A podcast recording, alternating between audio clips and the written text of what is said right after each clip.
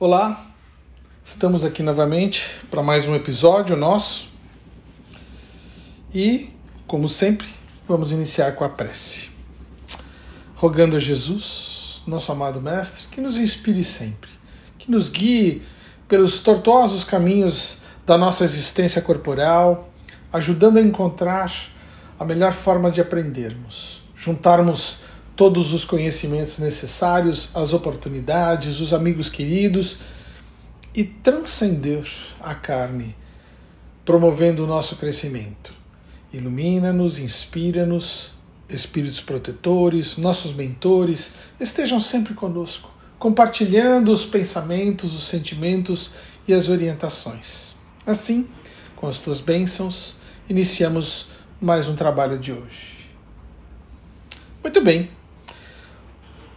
o capítulo de hoje do Vinha de Luz é o 18. Ouçamos atentos. Buscai primeiro o reino de Deus e a sua justiça. Jesus, Mateus 6,33. Apesar de todos os esclarecimentos do Evangelho, os discípulos encontram dificuldades para equilibrarem convenientemente a bússola do coração.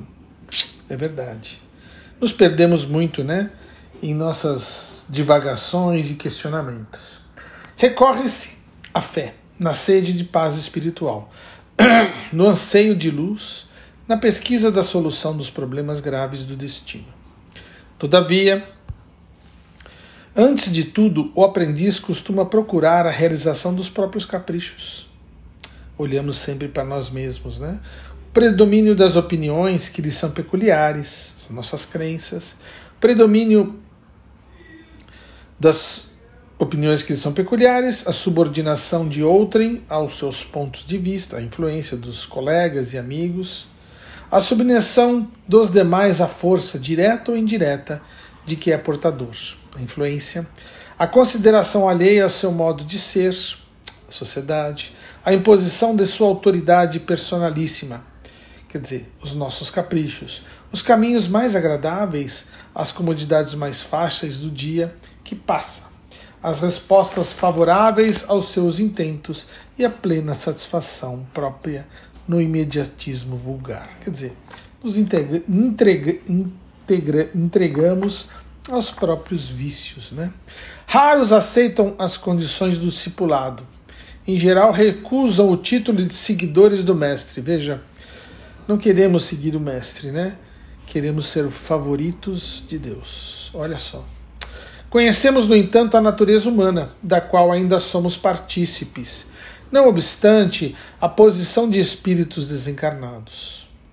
E sabemos que a vida burilará todas as criaturas nas águas lustrais da experiência. Certamente cresceremos. A única coisa que não se pode deter é a evolução. Não há solução. Todos nós vamos evoluir de uma forma ou de outra, né? Lutaremos, sofreremos e aprenderemos. Veja, sofreremos e aprenderemos nas variadas esferas da luta evolutiva e redentora, considerando, porém, a extensão das bênçãos que nos facilitam, felicitam a, a estrada. Acreditamos seria útil a própria nossa felicidade e equilíbrio permanentes ouvir com atenção as palavras do Senhor. Buscai primeiro o reino de Deus e a sua justiça. Temos dificuldades em vislumbrar o que é bom, o que é ruim, o que é melhor para nós. Porque, no fundo, talvez nos falte fé. Fé é justamente o que motiva-nos a seguir adiante, a persistir, a encontrar, a burilar, a melhorar e aprimorar o que somos. Mas caímos nas dúvidas frequentes de todos aqueles que estão no caminho da evolução. Ver para crer. Será que esse mesmo caminho nós questionamos constantemente, né? A própria autofilosofia, né? Será que estou fazendo certo? Será que isso tudo não é uma mentira? Será que a, o mundo não acaba ou a vida não acaba com a morte? Será que existe a vida após a morte? É um questionamento normal para todos os seres humanos. E a filosofia, a ciência questionam isso todos os dias. O mais interessante de tudo é que cada vez mais, tanto a filosofia quanto as ciências se aproximam de Deus. Nunca estivemos tão próximos de Deus. Né? Por mais que as ciências tenham no século XIX se afastado, né, negado até Deus como se fosse uma coisa inexistente, ou vários filósofos criticaram dizendo que Nietzsche, por exemplo, diz que Deus morreu, mas é muito interessante. Hoje a ciência mais madura, conhecendo melhor as realidades, ela volta a se aproximar de Deus. Ou seja, existe uma causa primária, Existe alguma coisa por trás de todo o universo, por trás de todas as coisas. E o próprio Kardec já afirmava isso no Livro dos Espíritos. E nós ainda brigando com os nossos próprios dilemas, com as nossas próprias dúvidas, ver o que é certo ou o que é errado. Será que estamos fazendo certo? Será que estamos olhando? Será que estamos de fato observando? Será que estamos questionando? Será que estamos agindo certo? Todas essas dúvidas permanecem na mente das pessoas que estão aqui neste mundo reencarnado. Será que estamos vendo o caminho? Daí, vamos falar um pouquinho sobre o que é ver, né? Muita gente fala assim: "Ah, eu se eu não ver o espírito, eu não acredito". Ver para crer, né? Justamente o espírito não é algo passível de ser visto pela visão. Muito interessante. O que é visão? Eu não sei se vocês sabem, mas visão, que o olho vê, que o olho humano vê, é uma faixa muito pequena do espectro de ondas eletromagnéticas. Ondas eletromagnéticas são ondas, eh, eu não sei se vocês sabem, mas eh, várias energias caminham pelo universo. Muito interessante. Assim como as ondas do mar caminham pelo mar, levando energia, levando água, é muito interessante. Se vocês olharem uma praia, vocês veem que ela, o mar está constantemente jogando água na praia. Né? Ele joga na praia e ela escoa pelas laterais. É assim que é o movimento que ocorre de água. Mas a onda, a onda que é aquela, aquela coisa, vamos dizer assim, sinuosa, tem os vales e as cristas é um fenômeno natural. Várias coisas, vários elementos, várias radiações se propagam em forma de onda. E a luz é uma delas, o som é uma delas. Mas o som é uma onda mecânica, assim como as ondas do mar. Elas precisam de um meio para se propagar, ou seja, elas precisam de um sólido através do qual se propagar. Se vocês fizerem uma experiência, colocarem o ouvido né, numa mesa e alguém bate na outra ponta da mesa, vocês vão ouvir ela de uma forma diferente do que do ar. Por quê? Ela está se propagando pela mesa. A onda anda pelo sólido, o som anda pelo sólido. Mas existem algumas ondas eletromagnéticas que andam pelo vácuo, pelo universo. E uma delas é a luz. E a luz é justamente a responsável pelo aquilo, por aquilo que a gente vê. E veja, gente, a gente vê muito pouco. Por que, que eu estou falando isso? Porque muita gente tem esta frase feita dizendo assim: só ver para crer.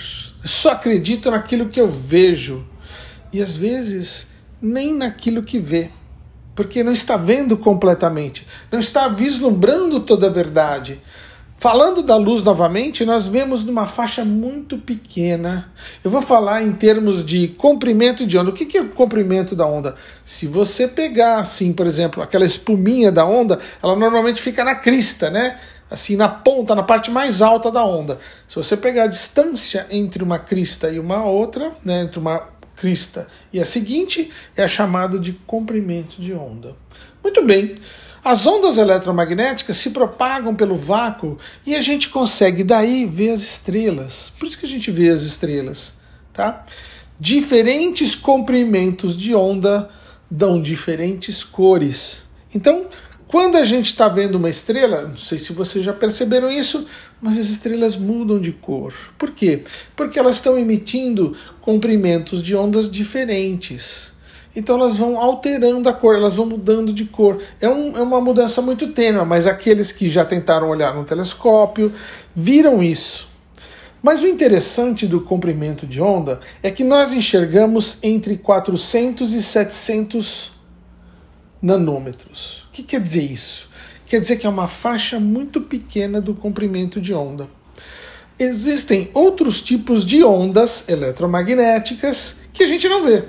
Por exemplo, ondas de rádio, tá? Uma onda de rádio, não sei se vocês sabem, ela é uma onda eletromagnética, só que a gente não vê.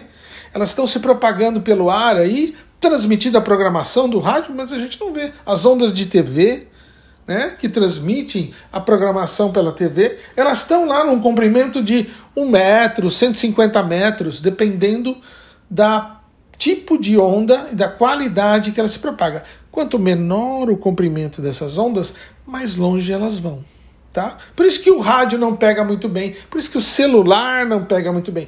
Aliás, celular é micro-ondas. Micro-ondas está em torno de um metro de comprimento de onda. É pior, né? Quer dizer, ela é melhor que o rádio, mas é pior do que a luz. Por exemplo, a luz vê muito mais, porque o comprimento de onda é 700 nanômetros, que é muito pequenininho, muito pequenininho mesmo. Já, por exemplo, raio-x a gente não vê. E é um comprimento de onda menor ainda, pessoal. Milionésimos de nanômetros, tá? Esses raios-x, apesar de a gente não vê-los, a gente consegue detectá-los com aparelhos específicos para isso. Por que, que eu estou falando isso? Muito bem, porque se 400 e 700 nanômetros são o espectro visível, são aquilo que a gente vê, e o que, que acontece com os que estão acima desse espectro e abaixo desse espectro? A gente não vê. Então, a realidade, pessoal, é afetada por isso. O que a gente vê aqui na nossa frente está naquele comprimento de onda visível, mas podem existir ondas de Wi-Fi, ondas micro-ondas de celular, ondas de rádios raios-x, é, raios gama, tudo isso está aqui no nosso meio, envolvendo a gente e a gente não vê. Então a nossa realidade é muito pequena, muito estreita. Eu não sei se vocês já viram aquelas fotos da NASA, que todas coloridas, que mostram galáxias, mostram nebulosas, mostram galáxias explodindo. Aquilo, pessoal, é, é o que. Assim, e a gente olha para o céu não vê nada, nada colorido, né?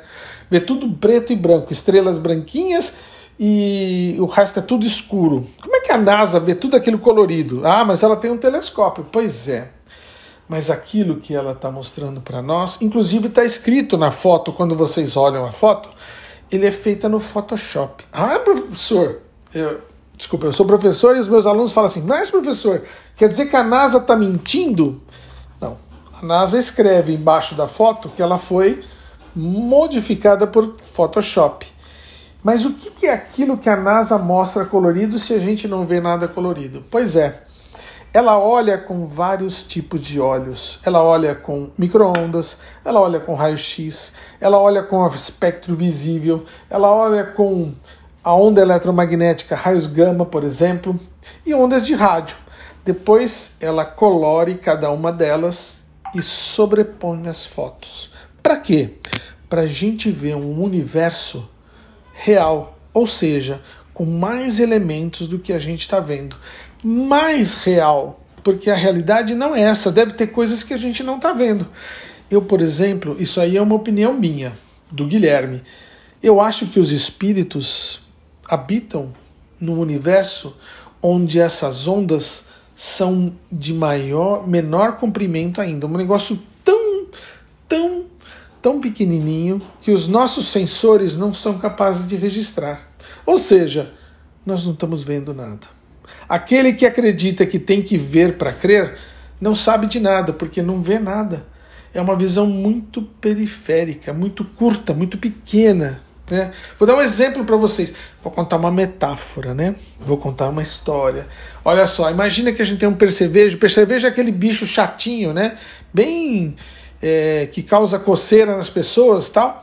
E imagina que ele está andando em cima da mesa. O percevejo, como ele é chatinho, baixinho, ele só consegue ver o que tem na frente e o que tem do lado dele. Imagina que nós estamos vendo o percevejo andar.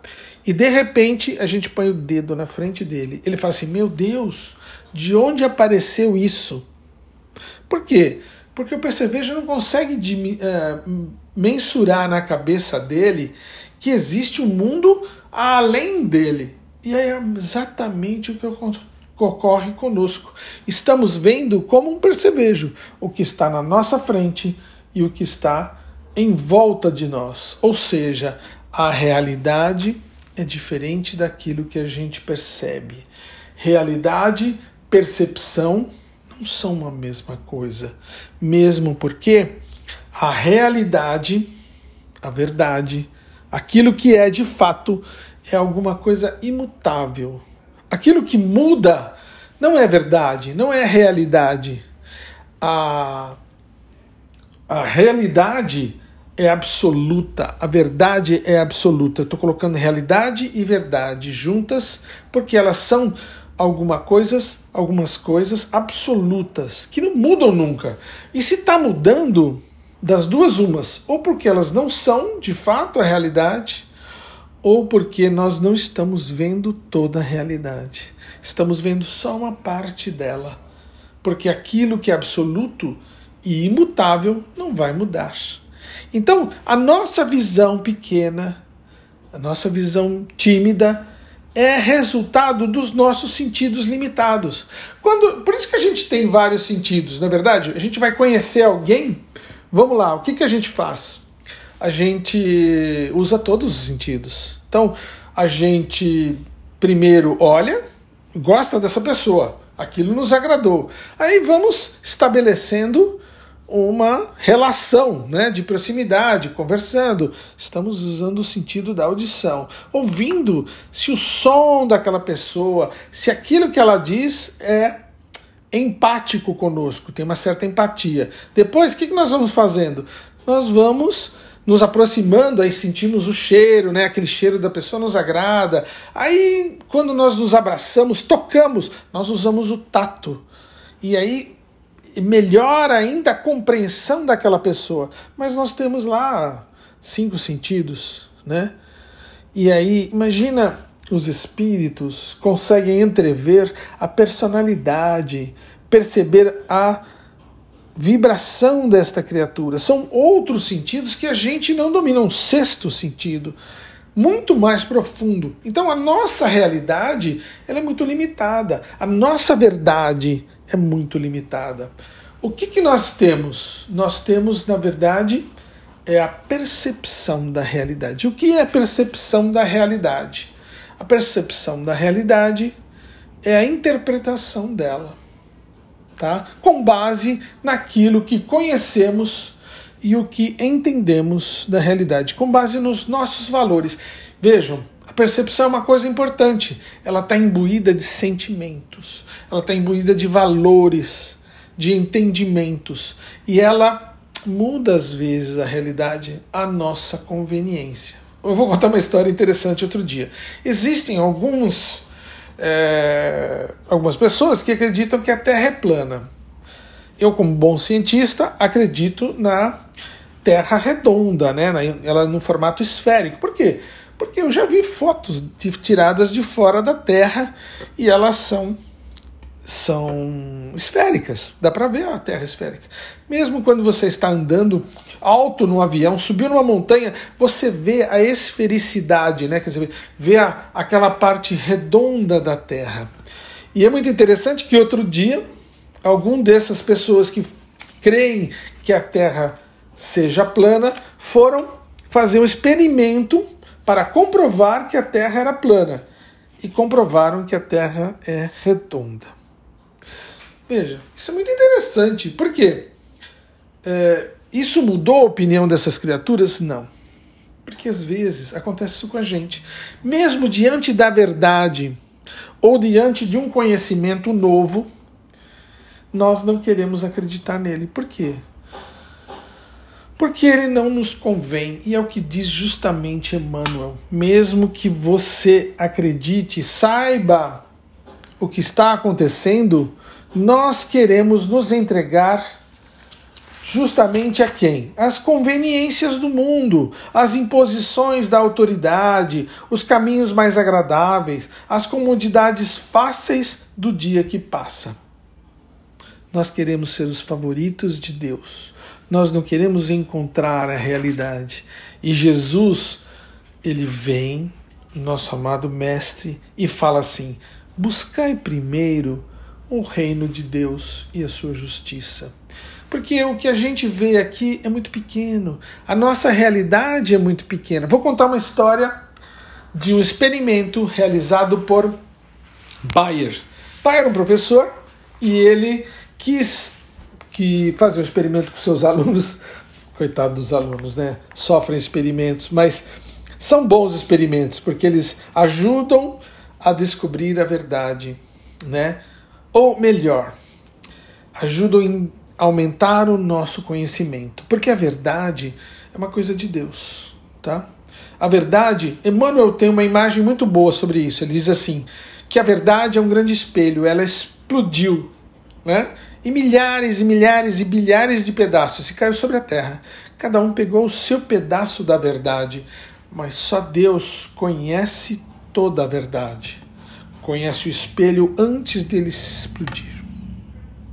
Mas vamos lá. Quanto mais pedaços dessa verdade a gente pegar e compartilhar, veja, é importante isso, pessoal. Quanto mais pedaços da verdade, estou fazendo uma análise no que Emmanuel já falou para nós. Quanto mais pedaços a gente pegar dessa verdade, maior a compreensão que a gente tem da realidade e não a percepção. Entender a realidade é como disse Jesus, buscai primeiro o reino de Deus e a sua justiça. Então, percebendo melhor a realidade, temos um entendimento melhor do que é bom para nós, do que não é bom para nós. Então, lembrando, voltando aqui com o professor que fez a experiência com os alunos. Qual foi a experiência que ele fez? Ele pegou os alunos, botou eles todos numa sala e passou um filme para os alunos. Nesse filme tinham pessoas vestidas com uma roupa preta e outras pessoas vestidas com uma roupa branca. Cada grupo desses tinha uma bola e eles iam trocar as bolas entre si, dentro dos grupos preto e dos grupos brancos. Então, lá o pessoal de branco ficava jogando a bola um para o outro, aí o pessoal de preto jogando a bola um para o outro.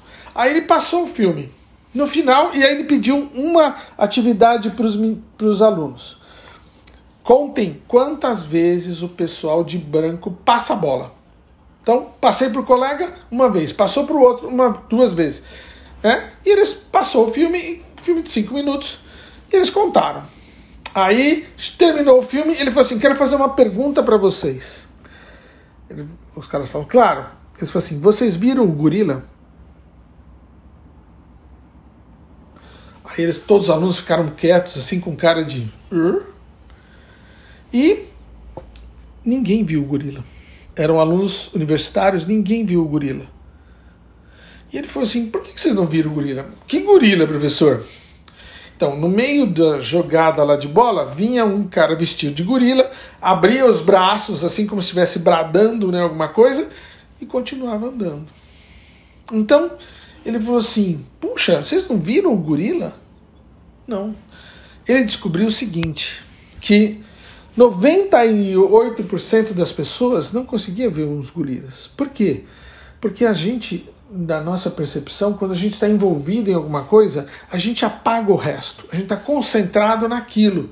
Porque, infelizmente, o consciente só consegue lidar com 2 mil bytes de informação. O nosso cérebro tem bilhões de bytes de informação mas a nossa consciência só consegue lidar com um pouco de informação. E a gente apaga aquilo que não interessa para nós e guarda aquilo em forma de dogma, e o cérebro automatiza isso para que a gente possa lembrar de forma mais fácil. Trocar esses elementos tem que gastar energia do cérebro e o cérebro economiza energia, porque o cérebro é um órgão do corpo que gasta muita energia do corpo. Às vezes a gente vai ler alguma coisa, vai estudar alguma coisa e fica extremamente exausto. Por quê? Porque aprender é aumentar a capacidade cerebral, é usar um órgão do corpo que gasta 20% da energia, apesar de pesar apenas 2% do corpo, da massa corporal. Então, o cérebro consome toda essa energia e a gente só vê o que quer, ou seja, só vê a nossa percepção. Tá? Quanta gente, eu me lembro de uma história que aconteceu comigo. Eu uma vez estava no litoral, eu devia ter uns 10, 12 anos, e eu pedi uma limonada. Aí o pessoal serviu lá uma caipirinha e eu achei que aquilo era limonada e tomei.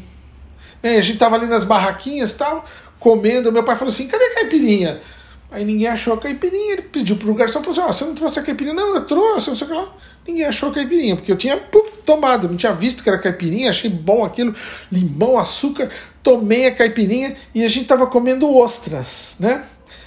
E eu sei que eu tomei um porre, vomitei, passei mal. Aí meu pai falou assim: ah, já descobri onde estava a caipirinha, né?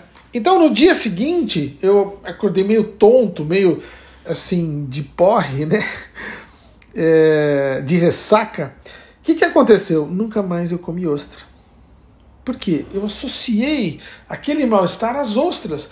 É a percepção, é o entendimento que eu tive daquele fenômeno. E vejam, mesmo se hoje, sabendo como é que foram as coisas, ainda não consigo comer ostra. Não consigo. Eu adorava a ostra, a partir daquele momento não consegui mais.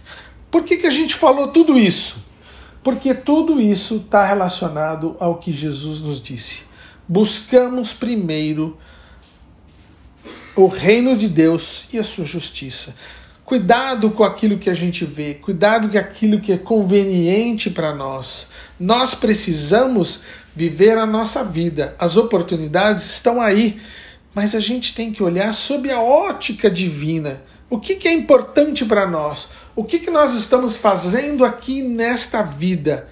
Aprendendo, mesmo que seja sofrimento. Para a gente encerrar, vou contar uma última história Diz que Aristóteles, né? Ele chegou para o pessoal, pegou uma, uma, um saco de flauta e falou assim: Ó, eu tenho aqui um saco de flautas, né? Pra, eu vou ter que distribuir essas flautas. Para quem que eu dou? E tem flautas que são boas, tem flautas que são ruins. Para quem que eu dou a melhor flauta? Né? Todo mundo concordou que é para o melhor flautista. Por quê? Qual é a função de uma flauta? Emitir música. Eu vou dar a melhor flauta para aquele cara que não sabe tocar? Ela não vai cumprir a sua função, tá? Então eu vou dar a melhor flauta para o melhor flautista. E sofrimento? Se eu tivesse um saco de sofrimento, para quem que eu daria esse saco de sofrimento? Para o melhor sofredor?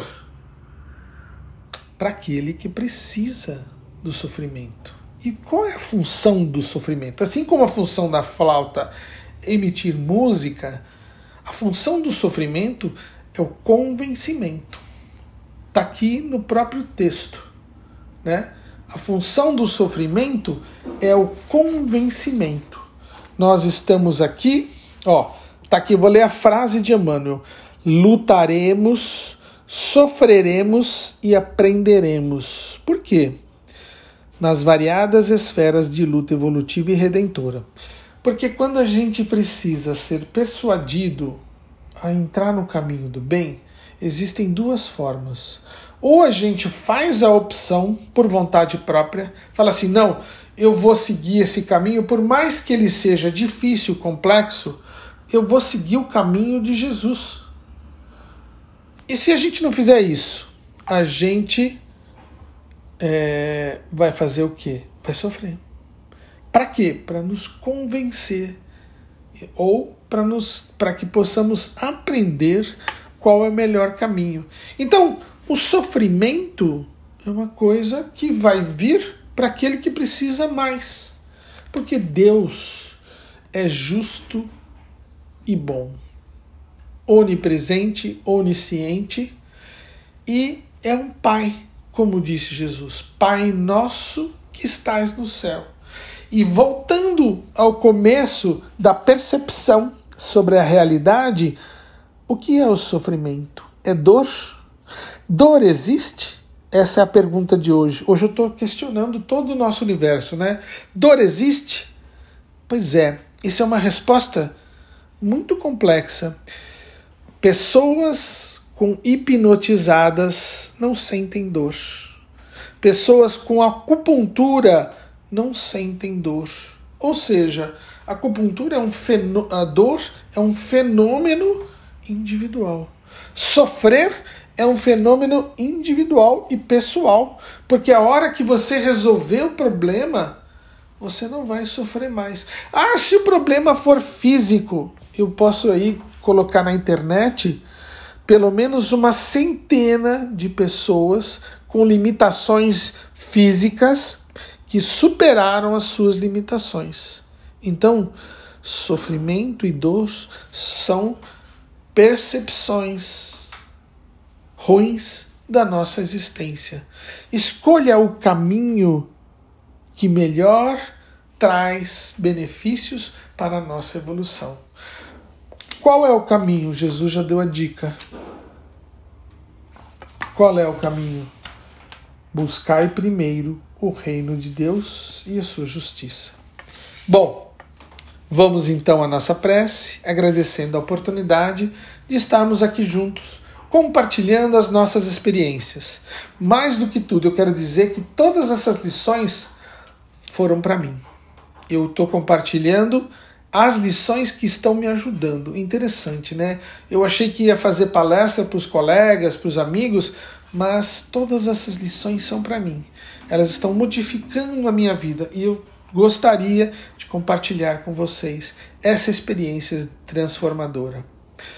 Vamos lá. Jesus, eu gostaria de agradecer mais uma oportunidade de estarmos aqui juntos e rogar que esses ensinamentos não só me ajudem, mas ajudem também a todos aqueles que nos ouçam. Que a tua luz esteja sempre conosco, que o Pai abençoe os nossos lares, a nossa terra, os nossos amigos queridos e aqueles que sofrem. Que eles possam entender e perceber que a realidade vai muito além, que o espectro que eles podem ver não é só esse espectro pequeno da luz visível, mas muito além de tudo isso. Esteja sempre conosco hoje e sempre. Que assim seja. Obrigado.